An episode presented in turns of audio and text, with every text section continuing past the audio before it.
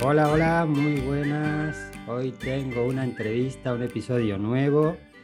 Este, esta entrevista nace de un networking. O sea, os animo mucho, mucho y os vamos a animar a, hacer networking. Y, hice ese networking con, con, Jorge de la Cruz, que Jorge es un empresario, ya se dedicó más de 22 años a, al tema de la hostelería y ahora se dedica pues eso, a la gestión de negocios de hostelería, ¿no? como le llama él, gastrogestión. Y cuando lo conocí digo, mira, creo que tenemos que hablar, Jorge, porque con esto que está pasando en la hostelería, que no se consigue personal, que, que hay una dificultad en eh, falta de profesionales en el sector, podemos hablar de, de, estos temas, de qué es causa, qué es consecuencia, qué es lo que está pasando, y que eso, como es como hay algo que no falta en España, por lo menos, y, en muchos lugares que son los bares, los, los, restaurantes, lo entendemos muy bien para luego trasladarlo a nuestro propio negocio, a nuestra propia mentalidad y ver qué nos refleja, qué cambios podemos hacer desde, desde ver cómo se gestiona un negocio de hostelería a cómo gestionamos nosotros nuestros proyectos y nuestra mentalidad.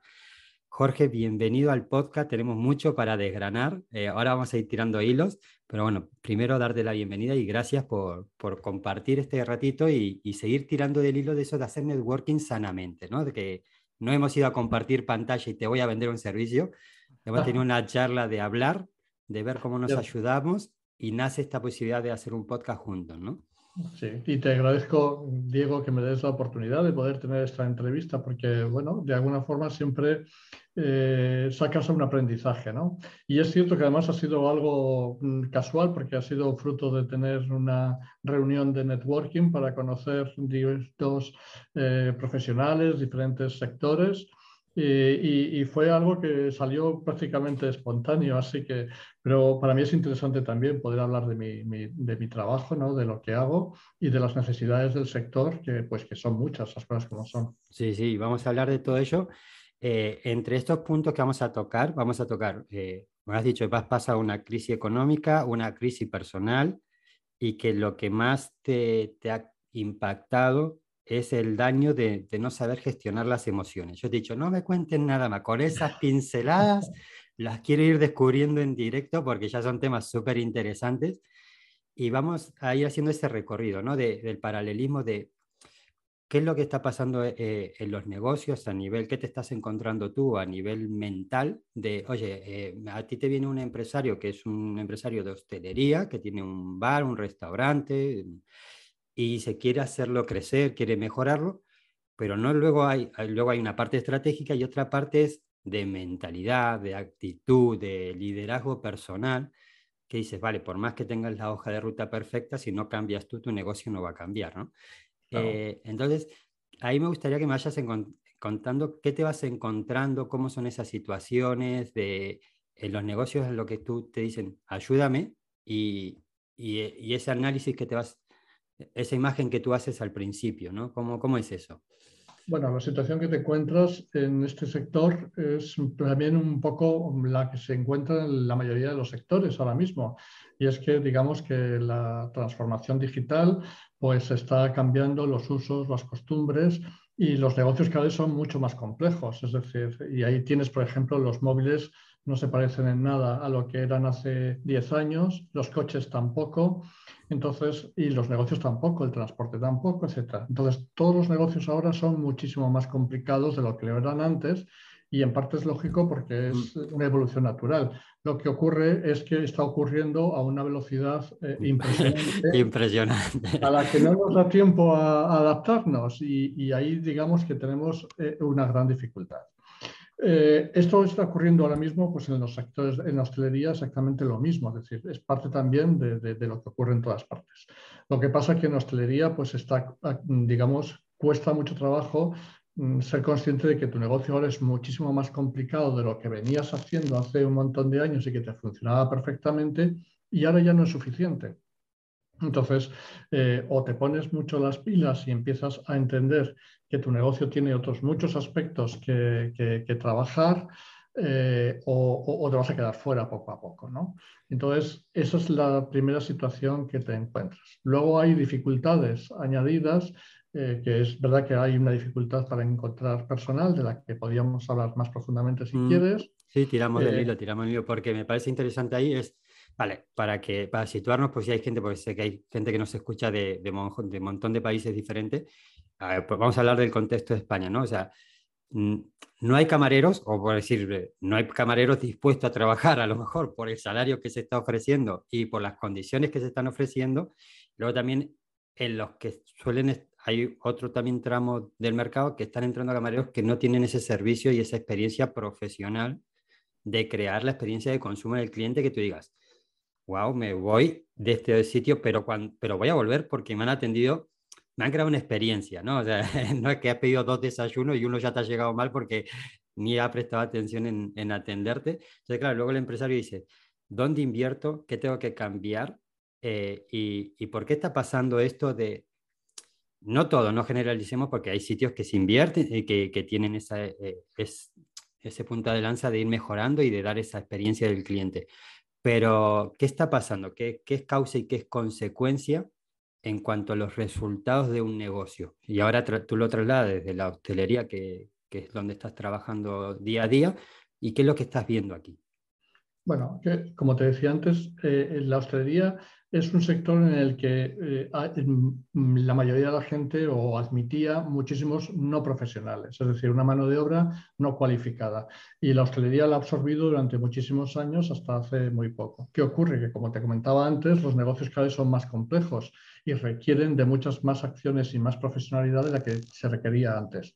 Eso también afecta al personal, es decir, ahora pues no vale cualquiera, que es lo que se quejan los empresarios, de que no se encuentran eh, profesionales preparados para ocupar ese cargo porque ahora las necesidades de la empresa eh, requieren de que el personal no solamente sirva a mesa, sino que también sea un equipo vendedor, que es lo que debería de ser. ¿Cómo, cómo son esas características que, que se necesita? Porque esto podría ser como, vale, para el profesional que vende web, para el profesional que hace web o que hace consultoría o que hace mentoría, ya no vale solo eso. Claro. o sea, ya no vale que tú seas bueno haciendo solo consultoría, sobre todo cuando son empresas unipersonales, que, que, también tienes que tener esa parte, llamémosles comercial, de relaciones, por eso impulsamos mucho a hacer networking, a relacionarte con gente, porque es parte de tu trabajo, ¿no? Ah. Eh, que no solo vale ser bueno en, ese, en esa área, ¿qué más se necesita? O sea, que, pues ahora los, establecimientos de hostelería ya no les vale con tener personas que sirvan mesas. Es decir, ahora para ser realmente rentables y conseguir, dejamos las cifras de resultados que necesitan, necesitan no de un equipo de personas que sirvan mesas, sino de un departamento comercial, como ocurre en otras empresas. Entonces, los camareros no tienen ya la función solamente de, de servir, sino que tienen que hacer una auténtica labor de comercial, es decir, de saber vender, de saber asesorar al cliente y también de saber generar toda una experiencia del cliente que sea agradable desde mucho antes de entrar hasta mucho después de marcharse. Entonces, ya solamente con el hecho de cómo se le recibe al cliente, su predisposición al consumo va a ser otra diferente. Entonces, las empresas necesitan personal que no solamente sirvan mesas, sino que sean además capaces de prestar una atención al cliente y una acción comercial. Es lo que te decía antes, es decir, los negocios cada vez son más complejos y lo que antes servía ya no vale.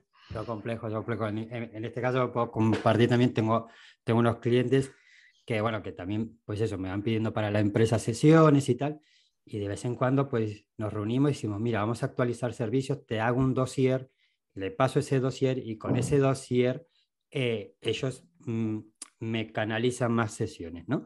Eh, que si te pones en, en, lo que era antes, tú dirías, no, no, yo soy COA, yo no, no te voy a hacer ningún dossier, yo no, no tengo por qué darte herramientas a ti, tú búscate la vida. Eso podría ser que un camarero diga, no, no, a mí me has contratado por esto y no me pidas más porque mi parcelita es esta y el que hace web dirá, pues yo solo hago web y búscate tú la vida. Y, esto es lo que hablamos de que la complejidad del negocio ha cambiado. Claro. Que, que, somos un poco de navaja suiza en cuanto a que tienes que hacer de, de, gestión, de comercial, de relaciones y tal, manteniendo tu especialidad, ¿no? Claro. Y manteniendo esa experiencia de, de consumo. Me parece súper interesante.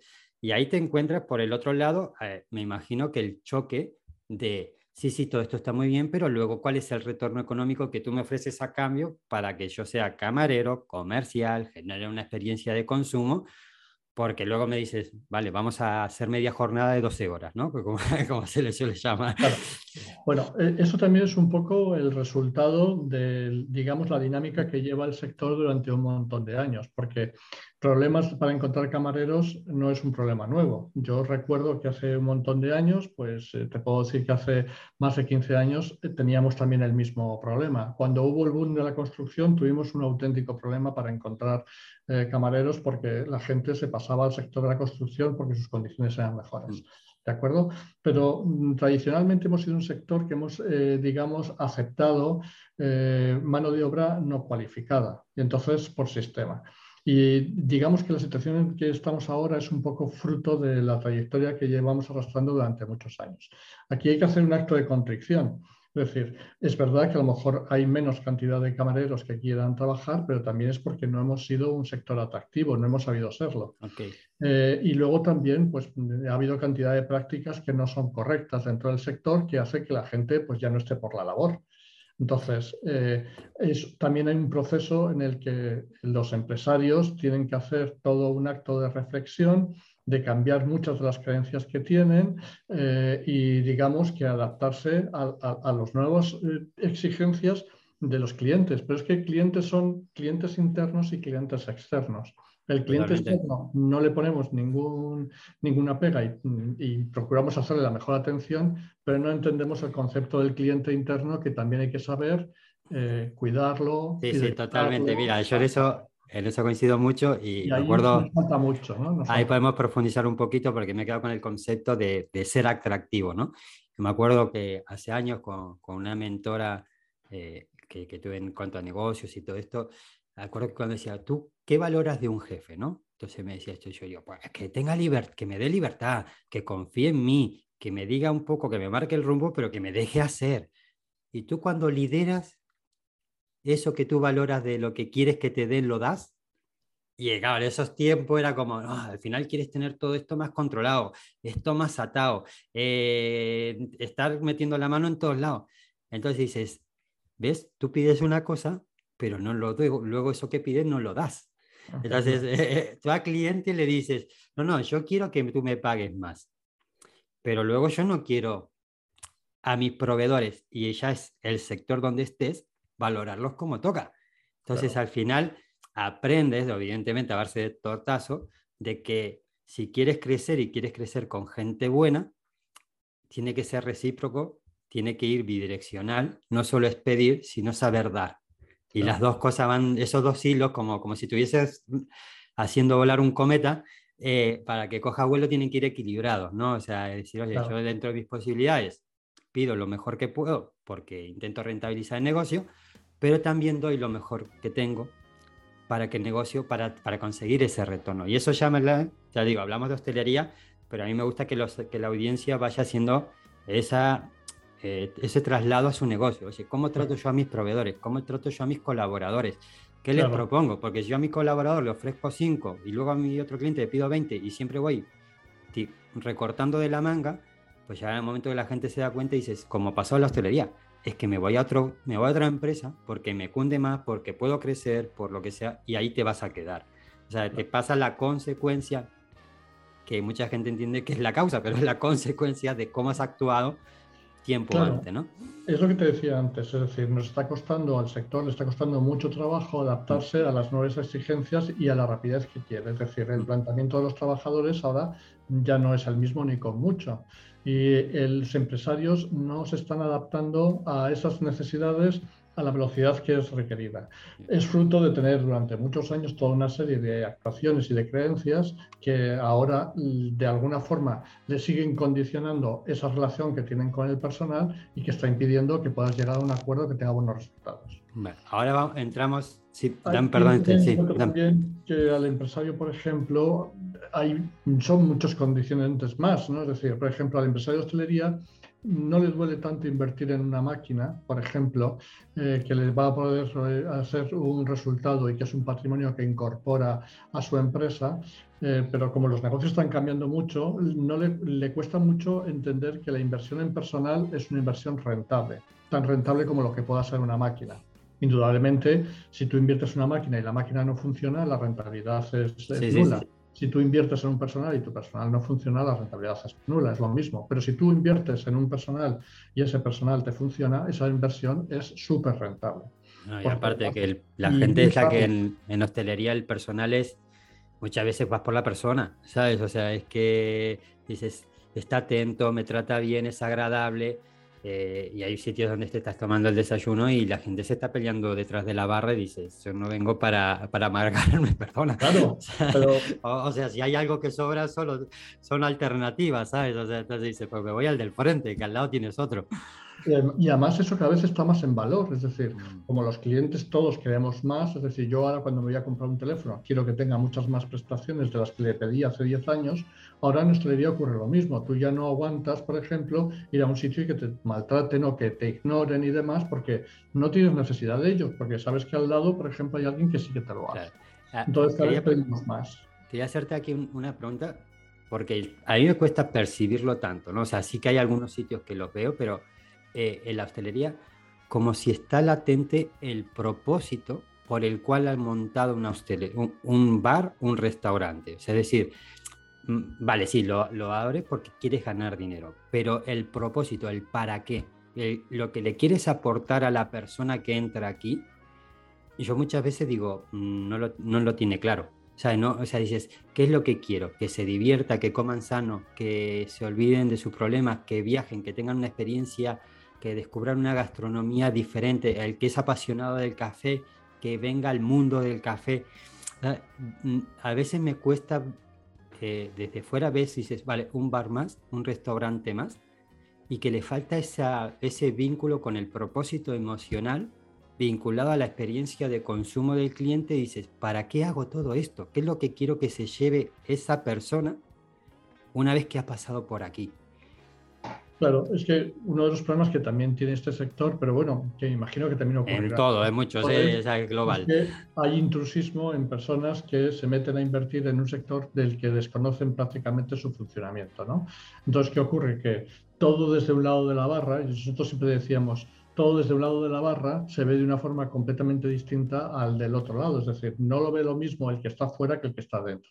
El que está fuera ve que es un negocio que es bastante fácil porque yo nada más abrir la puerta ya empiezo a tener clientes y ya empiezo a ganar dinero, pero no ve todo lo que hay que hacer detrás de la barra para conseguir que eso sea así un día tras otro. Porque claro, yo puedo abrir, hago una inauguración y lo lleno, pero luego viene el resto de los días y tengo que seguir trabajando es verdad que también hay mucho intrusismo de gente que invierte y que no sabe dónde se está metiendo. Y la hostelería es un sector que es tan profesional como puede ser eh, otro sector como es vender coches, por ejemplo. Y, no solo saber dónde te metes, sino para qué.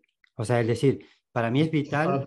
en todos los negocios es, así, es decir, el para qué y el por qué hago esto es una de las mayores razones para, o la más importante para poder conseguir tener. Claro, para, para decir vuelco eso en la experiencia que quiero generar, en la aportación, sobre todo para, o sea, por un lado económica, pero por otro lado de felicidad, de decir, eh, eh, estoy creando lo que quiero crear, lo que quiero aportarle a los demás. Me gustaría entrar en la parte de, tu negocio, de cómo te has lanzado, tú has creado tu web, jorgecruzmartin.com, ah, y, y, llegó un momento que, que tú empezaste por, con este proyecto. Toquemos algunas pinceladas de esto que me hablaba, de la crisis económica, de la crisis personal. ¿Fueron antes de, de lanzar tu propio proyecto o, eh, fue posterior? No, no, fue, fue antes de lanzar mi proyecto. Es decir, todo esto ha sido como una evolución natural. Yo a lo largo de los 22 años que estuve como empresario, pues te puedes imaginar que he pasado de todo, ¿no? He pasado, bueno, por cosas increíbles, buenas, malas, eh, de todo. Pero para mí lo que más daño me hizo fue que yo me empecé a ir quemando poco a poco, ¿no? pero me empecé a ir quemando porque yo no supe gestionar, digamos, todas las emociones que se van generando en, el, en, el, en, la vivencia del negocio. Yo estaba eh, trabajando implicado personalmente en el negocio. No es que yo no fuera nunca, no, yo lo vivía, ¿verdad? Tenía un, un equipo que, que, funcionaba, pero yo vivía el negocio. Y vivir el negocio este y cualquier otro, si no gestionas correctamente las emociones, pues puede llegar a un punto en que te va quemando. ¿no? ¿Me eh, podrías decir un ejemplo de una emoción que te ha costado gestionar? O sea, dice, vale, no he podido gestionar o he sufrido a la hora de gestionar las emociones. Pues Puedes decirlo con un ejemplo concreto, si, hay, si es que se puede, ¿eh? tampoco es muy personal. Puedo decir dos, eh, dos emociones. porque es que me gusta esta chicha, porque es donde está el valor humano, ¿no? De, somos humanos, todo es difícil. Pero tú te puedes imaginar que cuando tú atiendes a una cantidad enorme de clientes, te puedes pasar por situaciones eh, incomprensibles, ¿no? Y entonces eh, yo tenía una relación con el cliente y había vivencias que a mí me dejaban de piedra, ¿no?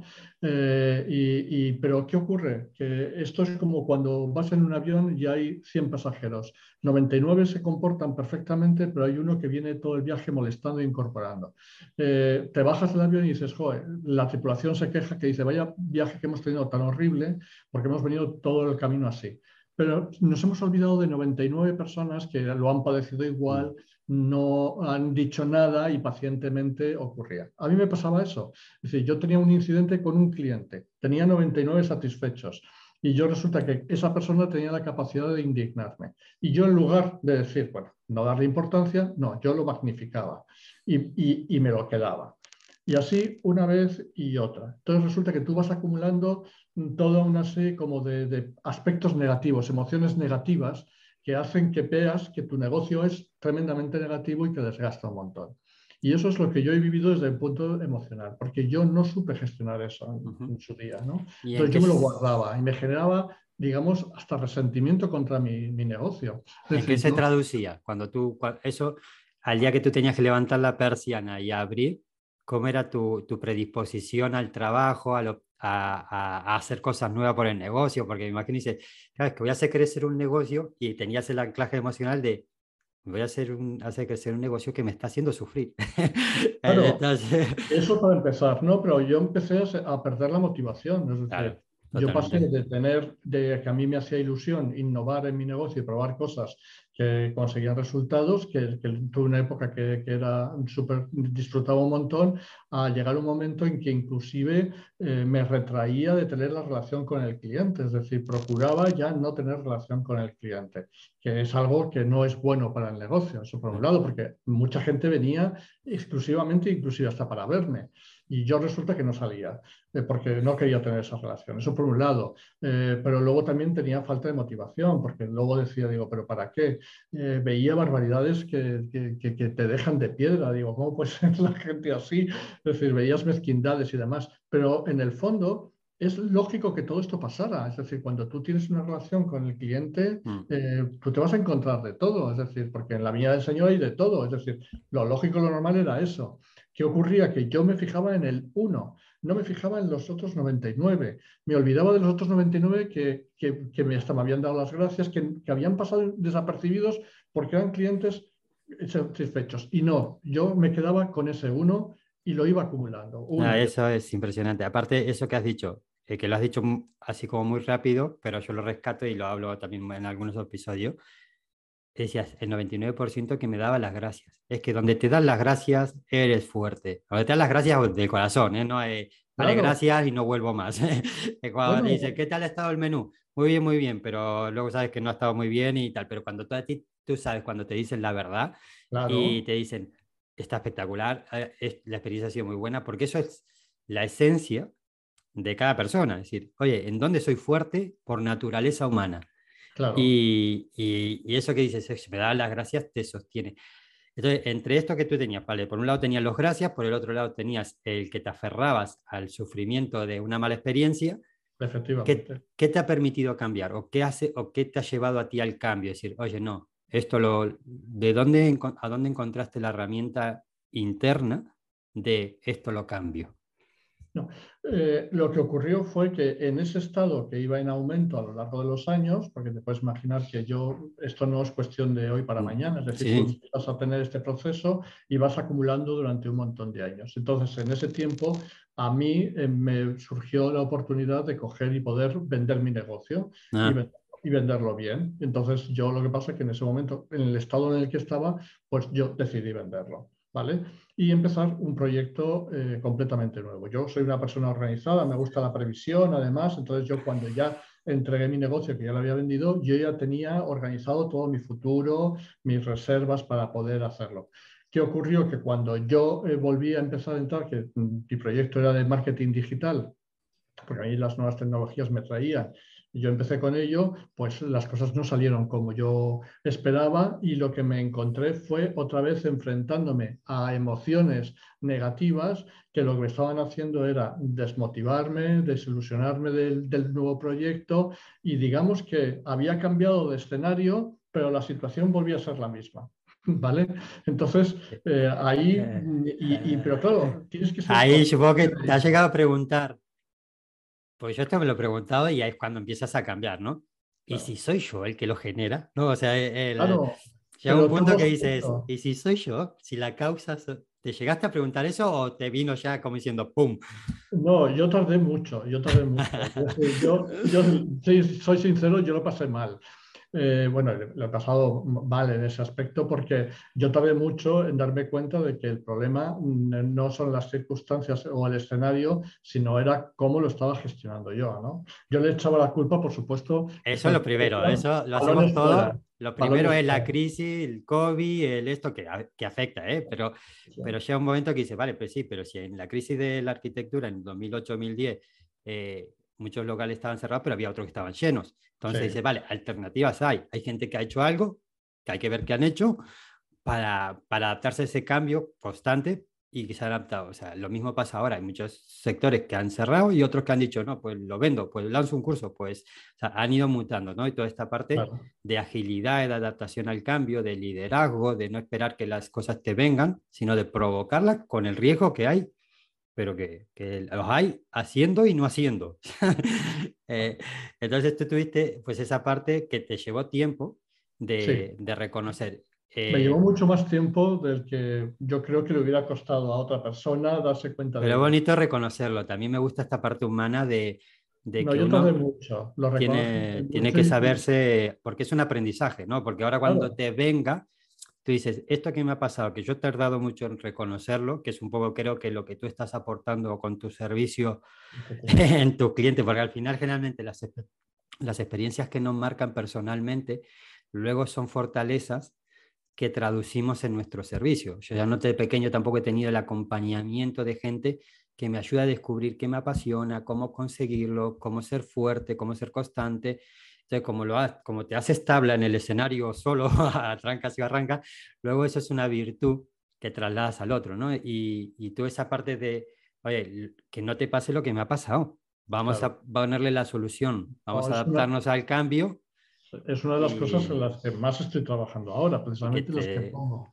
Lo que pasa es que esto tiene un problema y es que cuando tú a un empresario en el que digamos que busca la rentabilidad del negocio, digamos el crecimiento, busca otros aspectos que valora porque son realmente importantes en el negocio, cuando tú le hablas de emociones, pues esto no se valora en la misma medida. Es decir, las emociones, pues todos es algo que digamos no tiene el mismo valor que las ventas que yo haga este mes, que es lo que realmente me, interesa. O el pensamiento de, ya verás como cuantas más ventas tengo, como las emociones ya no, no, se generan y no, y no me dan problema. Y no es cierto. No, no, totalmente. Aparte que... Y además es al revés. Es decir, fíjate, tú quieres conseguir más ventas, pues vas a mm. tener que empezar por gestionar mejor las emociones. Totalmente, totalmente. Y, Mira, y fíjate la gran diferencia que hay y eso es lo que más es el gran reto que, tengo ahora mismo.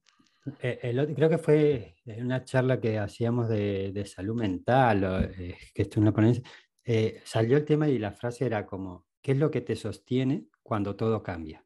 ¿No? O sea, Y volvemos a lo mismo, son tu, capacidad de gestionar las emociones, tu fortaleza mental eh, y, el tenerte apuntalado por dentro de decir, estas son mis fortalezas, este soy yo, los escenarios van a cambiar, pero yo, agarrándome a lo que soy fuerte, tengo esa capacidad de salir adelante. Con una máquina nueva, con un servicio nuevo, con el cambio de tienda, con lo que sea, ¿no?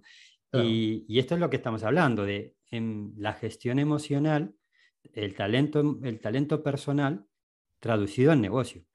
Que por más, o sea, que tiene una parte de estrategia que es importantísima, no, no, eh, aquí no hay que ser ciego de no solo vale la actitud, Pero, pero es como un equipo, ¿no? O sea, va la parte externa del negocio, el escaparate, la puesta en marcha, eh, cómo vamos a poner la carta, cómo vamos a poner los servicios, cómo vamos a tratar, pero luego está la otra parte de, para que eso suceda, tiene que haber un, un potencial interno que hay que trasladarlo. Entonces, y casi que una cosa de la otra no camina, ¿no? Una de las cosas que nosotros más estamos trabajando ahora mismo es que el empresario tiene que ser consciente, y ocurre en todos los sectores, ¿eh? no solamente en los es que su negocio es reflejo de cómo es él y las decisiones que toma. Es decir, los negocios en un 60% dependen de la mentalidad del, del empresario así como tú gestiones tu mentalidad, así van a ser los resultados, ¿vale? Pero eso es difícil de verlo. Porque antes estábamos hablando de gestión de emociones, pero es que nadie, nadie nos enseña a mm. cómo a gestionar emociones. Entonces, ¿cómo lo aprendemos? A base de golpes, de tortas, de darte el tortal, de pasarlo mal. Y eso es lo, lo, que es realmente triste, es decir, que tengamos que hacer ese, hagamos ese aprendizaje a costa de pasarlo francamente mal y de tener que pasar por el proceso de decir, no, yo tengo esto que manejarlo de otra manera. Eh. Y eso es lo que es realmente duro. ¿no? Sí, y hay mucho, ahí hay mucho que hacer, sobre todo y esto es, es opinión mía absolutamente personal, es, a mí me da la sensación que, que, dentro de lo que es el sistema de gestión, llamémosle política social, institucional, a veces yo dudo mucho de que se quiera generar personas emocionalmente fuertes. Porque evidentemente la persona, pero yo me mojo, yo, yo lanzo esta reflexión por el hecho de que la gente se dé cuenta, o por lo menos que reflexione, de que no interesa por el hecho de que es menos manipulable. Claro. O sea, sobre, si una persona es fuerte emocionalmente e independiente económicamente, que dices, no, no, yo me genero mis propios ingresos, no necesito que el gobierno me vaya a negociar el salario mínimo o, o, las condiciones de mejora con la empresa, porque tengo más de un pagador. Y, y entonces, cuando me tienes que hacer una propuesta para que te vote, te lo tienes que currar, porque no va a ser solo el darme, el llenarme el plato de comida, Claro, eso es fortaleza e independencia y es más difícil de controlar un, tipo de persona así.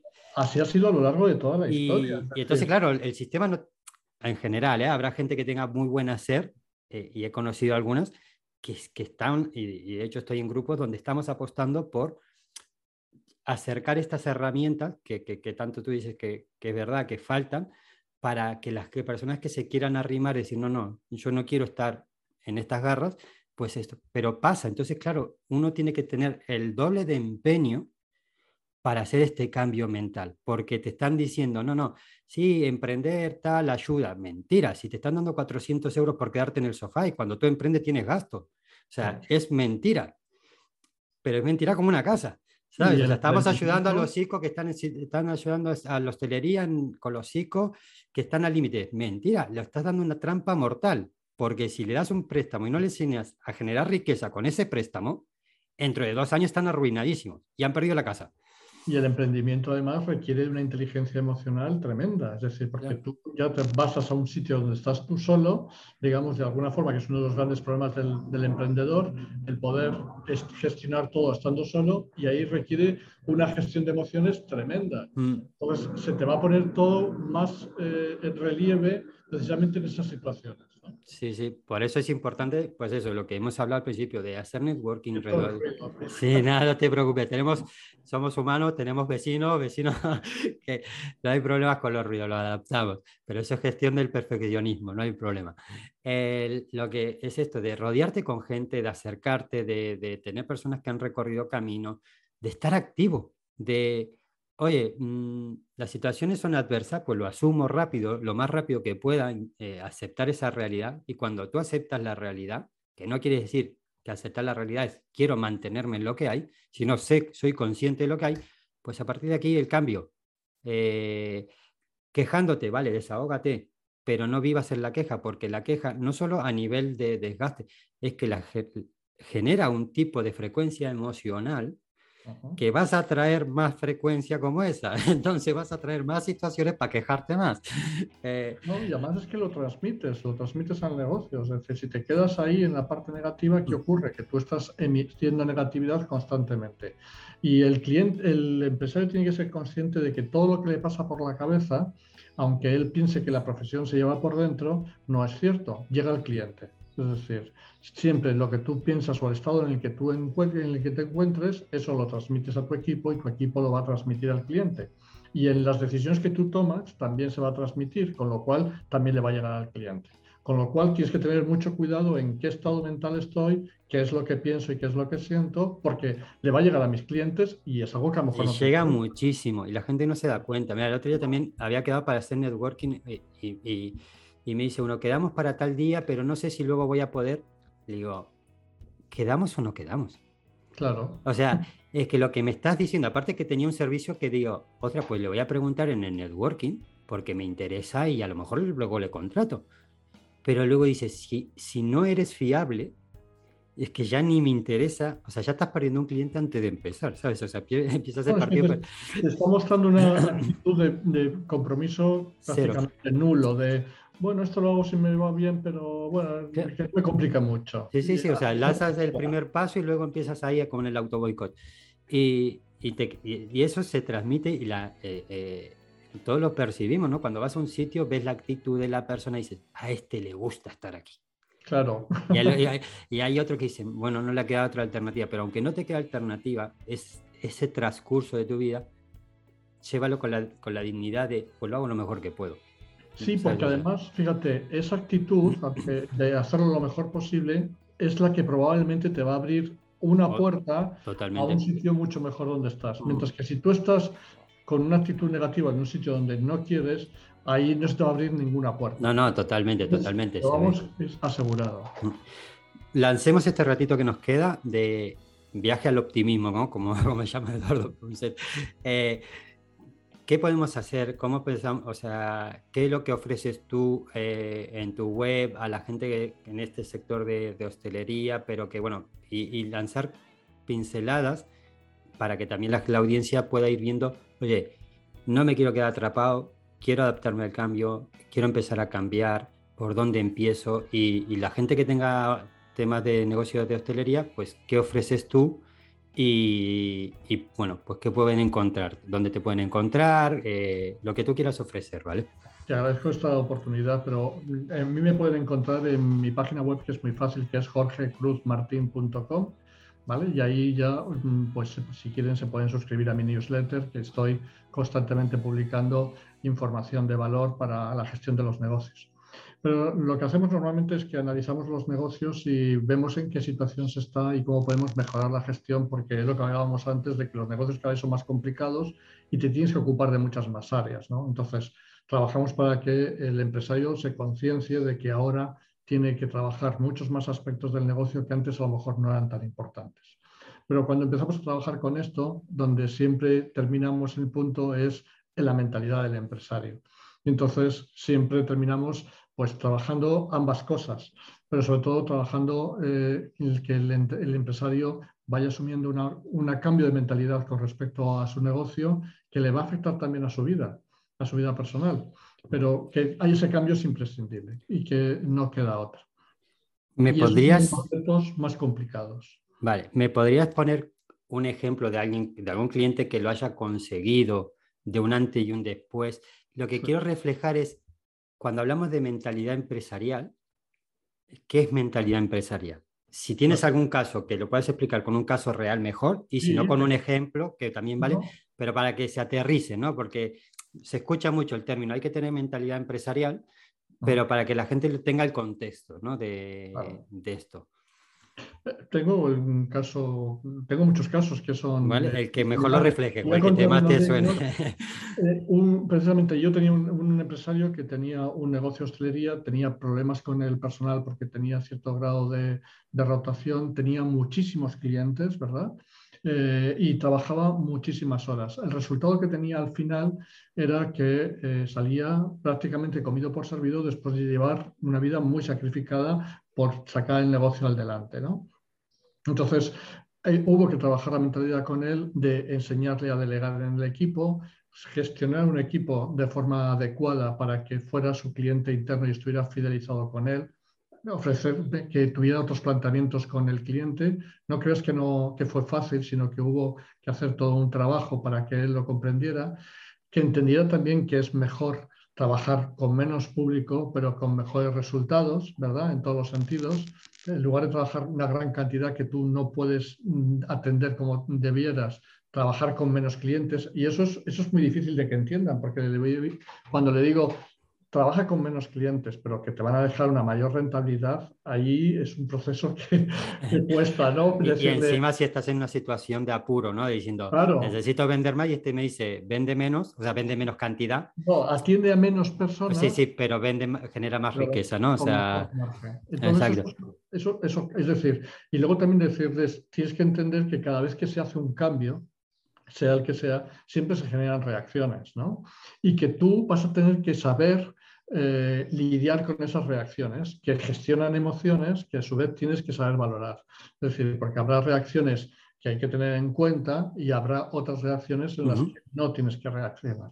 Bueno, pues ese trabajo lo hemos hecho y ahora hemos pasado a un empresario que estaba todos los días de la semana, cantidad de horas metido, pues ahora es una persona que hace una gestión de su negocio desde una parte externa porque tiene un equipo que funciona correctamente, ¿de acuerdo? Con un responsable con el que sabe delegar. Hemos formado un mando intermedio y él ahora, por ejemplo, está solamente dos días en el, de la semana en el negocio, no está el día al completo y el resto del día que es algo que no hace ningún empresario de hostelería, se dedica a pensar en el negocio. Totalmente, es vital. No a en el negocio, sino a pensar en el negocio. ¿Cómo puedo gestionarlo mejor? ¿Cómo puedo tener mejores eh, Totalmente. ¿Cómo puedo tener más visibilidad? ¿Cómo puedo dar a conocer más mi negocio? ¿Cómo puedo captar más clientes? ¿Cómo puedo conseguir que mis clientes estén más satisfechos, más, más contentos? ¿Cómo puedo fidelizarlos? ¿Cómo puedo hacer que mis, eh, eh, mi equipo trabaje mejor, más a gusto, más implicado, con menos estrés. Eso es vital, es la parte que ahora tienen que entender los empresarios que es imprescindible para el negocio. Es imprescindible y me parece súper bonito. Ahora te pregunto incluso algunas cositas más concretas sobre este, sobre este caso, eh, pero me parece brutal. Y esto lo traslado para el emprendedor, el freelance, el empresario que el, la pyme, agenda en, ponen bloques de tu, de tu agenda para planificar estratégicamente. O sea, al igual que tienes un día para hacer sesiones, que al igual que tienes un día para resolver cosas de la web, facturas, lo que sea, es pensar cómo mejorar. Claro. Por, el otro lado, a veces te pasa con lo contrario, que hay gente que está toda la semana pensando cómo mejorar y luego pasan tres meses y no hace nada. ¿no? O sea, que, que no es ese punto. O sea, eh, hay, y muchas veces lo que nos pasa a todos es que con, luego con la propia experiencia vas adquiriendo aprendizaje real, que no es el Excel que todo lo aguanta, y a partir de ahí vuelves a mejorar. Pero si tú tienes esa parcela, el, el tiempo que sea, a veces será unas horas, a veces será unos días, a veces será una semana, pero de decir, ¿cómo puedo mejorarlo? ¿Cómo puedo generar una mejor experiencia? ¿Qué está en mi mano con los recursos que tengo? Poquito a poco se va haciendo ese proceso y con el tiempo llega un momento que esa bola se hace grande. Sí. Y, en muchos sentidos, porque fíjate, de este empresario que yo te he hablado, para que te des cuenta, no solamente es que su negocio funciona mejor, es que él, una de sus pasiones era, quería ser psicólogo, psicólogo de adicciones para jóvenes, ¿de acuerdo? Y él ahora ha podido terminar su carrera gracias a que su negocio está funcionando, digamos, de una forma mucho más autónoma de lo que lo hacía antes. Es decir, el crecimiento puede ser de muchas, de muchas formas. No tiene por qué ser montar un segundo local puede ser que yo tengo ahora una mejor vida personal y que la pueda conciliar con el funcionamiento de mi negocio. Ahí te quería preguntar por eso, a modo de ejemplo, si es que lo puedes matizar, ¿vale? Eh, ¿Qué ha hecho? ¿Ha mejorado el menú? ¿Ha mejorado la calidad? ¿Ha mejorado eh, el local? ¿Qué cambios concretos que puedas contar Hemos, eh, mejorado, hemos mejorado todo. Hemos mejorado el control de los costes, hemos, la configuración de la carta, la digitalización de los procesos, los procesos internos, la eh, configuración del personal, la mentalidad del personal, entender que son ventas y no servir mesas, eh, cómo delegar en el personal. la hemos formado un mando intermedio para que él supiera gestionar, que es un, es un puesto muy difícil. Porque por ejemplo, tenía una carta de un precio medio de 20 y lo ha pasado, o sea, ya algo así que puedas como decir, oye, pues mira, tenía un precio medio de 20, lo ha pasado a 40, antes atendía a 300, ahora atiende a 180, pero gana el gana el triple. Eso es lo que, eso es lo que hicimos. Lo que ocurre cuando ese proceso hay que hacerlo. hay trabajo. tiene que ser gradual y sobre todo tienes que tener la convicción de que, de que es lo que te decía antes, los cambios generan reacciones. Entonces, hubo gente que protestó, es decir, gente que se quejaba. Los camareros, por ejemplo, le decían que era una barbaridad lo que estaba haciendo. Es decir, teníamos mm. al personal que opinaba totalmente en contra de las acciones que les estábamos indicando. Y ahí hubo que mantener la sangre fría, es decir, lo tengo claro, tengo que seguir por este camino. La Entonces, eh, perdió clientes, indudablemente, supuso una pérdida de clientes, pero también vinieron otros. Pero lo que sí es que se iba comprobando de que los clientes cada vez que, iban, los que se quedaban, estaban mucho más satisfechos que antes. ¿no? Me, parece brutal, me parece muy bonito. No es fácil, no es fácil. No, no. Realmente no es fácil, pero lo que sí es, tengo el convencimiento de que yo quiero llegar a un punto determinado, a un mm. objetivo, y que voy a ir dando los pasos que necesito. ¿no? Sí, sobre todo, hay dicho, palabras claves, convicción, pues ya tienes que decir, voy a por esto y voy. Eh, asumir ese liderazgo de que va a haber momentos difíciles, que va a haber pérdidas de clientes, y, eso eh, en, coaching le llamamos peaje, ¿no? Es decir, ¿qué peajes tengo que pagar para salir de estar atrapado, de no tener un negocio rentable, de, de tal? Y empiezas a pagar esos peajes de, oye, asumo el miedo, asumo los riesgos, lo hago con convicción, a expensa de que nadie tiene una varita mágica y hay que hacer las cosas de verdad para ver si funcionan, pero, pero bueno, se trabaja previamente todo lo que se pueda para minimizar ese riesgo. Y a partir de ahí te tiras y te acompañará el que se adapte al cambio, claro. el camarero ese que dice, venga, va, te apoyo, y el que no es su sitio no, y el, y el, y el cliente que diga, esto es lo que yo quiero, pues gracias por el cambio y otro dirá, no, no, yo quiero pues venir aquí, ver las noticias, pagar dos duros, eh, tal, pues bueno, irá para otro sitio. Pero al final eh, a todos no se, puede no se pueden contentar y uno tiene que, tomar decisiones. claro, eso hay que tenerlo muy claro, de que nunca vas a convencer al 100%. Y aquí hubo inclusive que renovar parte del equipo, es decir, había equipo que no estaba de acuerdo en las nuevas acciones y hubo que renovarlo, es decir, hubo que hacer muchas cosas. Eh, pero se veía que poco a poco se iban dando los pasos en el camino adecuado. Pero ya te digo, no, no es fácil, no, es fácil, y además aparecen miedos.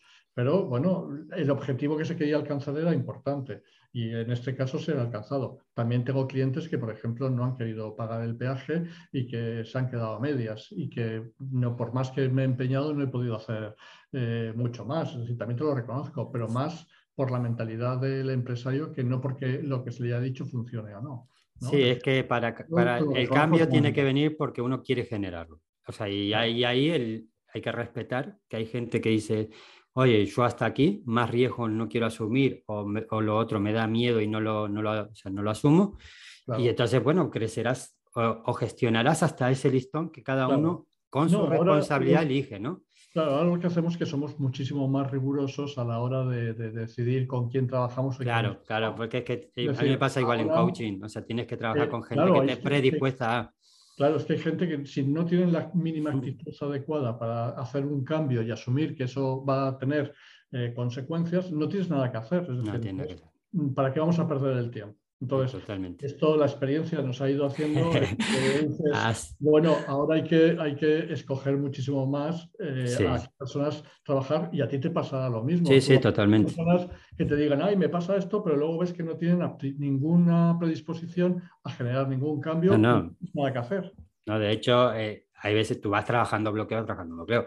Llega un momento y pues decía una persona, oye, si no logras comprometerte en esto, habrá que ver si tú, o sea, si no es una cuestión de compromiso porque no lo quieres, o que es lo que es muy profundo, a lo mejor hay que ir a un psicólogo, ¿sabes? O sea, que, que, es muy, muy, muy arriesgado, que a lo mejor viene de, de, de, herencia familiar, ¿no?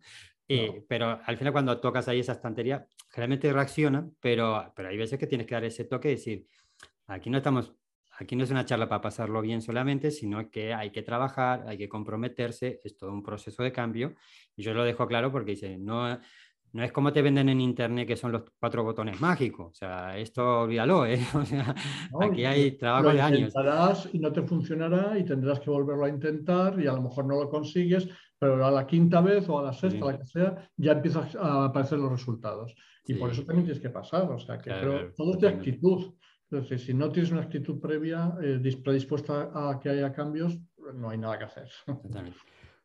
Jorge de la Cruz, Un gustazo, me gusta hablar temas de negocio, de mentalidad. Eh, seguimos en contacto. Ah, gracias también por todo esto que has compartido. Eh, espero que la audiencia pues, lo pueda trasladar, pueda hacer ese símil entre, oye, ¿qué es lo que está pasando en un bar? ¿Qué me puede estar pasando a mí? ¿Qué le puede estar, ¿Cómo era la mentalidad de ese hostelero? ¿Cómo es mi mentalidad? ¿Cómo, ¿Cómo ha cambiado ese hostelero su mentalidad para cambiar su negocio? ¿Cómo la puedo cambiar yo? Y poquito a poco, haciendo todo de golpe, a veces no se puede, pero pasito a pasito, pequeños cambios y dándote ese tiempo para preguntarte cómo puedes mejorar eh, y traduciendo eso en acciones, creo que es, podemos avanzar. Por lo menos intentamos que con este episodio así sea. La gente que, que, se dedica al tema de hostelería, que tiene una situación compleja, que, que, se acerque, que hable contigo. Yo voy a poner los links de, de tu web en, el, en los enlaces, eh, jorgecruzmartin.com y, los que tengan ese negocio digital y que necesiten esta parte de mentalidad, ya sabéis, me tenéis en diegopascucci.com. Tenemos el gimnasio de tenemos el gimnasio de desarrollo personal. ¿Qué es esto? Hacer relaciones de negocio y trabajar este aspecto de apoyo emocional, mental, de, que, oye, a veces es el empujoncito para que cambie uno para luego trasladarlo al negocio. Y eso es un poco, me gustó mucho hablar de esto contigo porque es un poco la propuesta mía, ¿no? De sí, sí, vamos a hablar de negocio, vamos a acompañarnos juntos, pero vamos a, trabajar en la persona también, ¿no? El cómo puedo gestionar mis bloqueos, cómo puedo gestionar mi mentalidad, qué cambios, cómo puedo pensar de una manera diferente para conseguir resultados nuevos. Pero fíjate, te voy a añadir una cosa, que por mi experiencia veo que esto además cada vez va a más. Es decir, cada vez va a tener más peso en el resultado de los negocios el poder saber gestionar eso, ¿no? Mm. Es decir, la, que la persona sea, tenga cada vez, cada vez una mentalidad más adecuada para gestionar el negocio. Bueno, ya habrás visto que si me tocas un poco, yo enseguida hablo. No, pero es lo bonito, es lo bonito. Aquí podríamos hacer más episodios, más episodios. negocio porque a mí me apasiona y entonces, eh, pero eh, bueno. Pero eso es lo bonito. Mira, si a mí me dicen gente de, oye, quiero no ha sido tu caso, porque en este caso fuimos un networking y te lo he dicho, oye, vamos a hablar de esto juntos.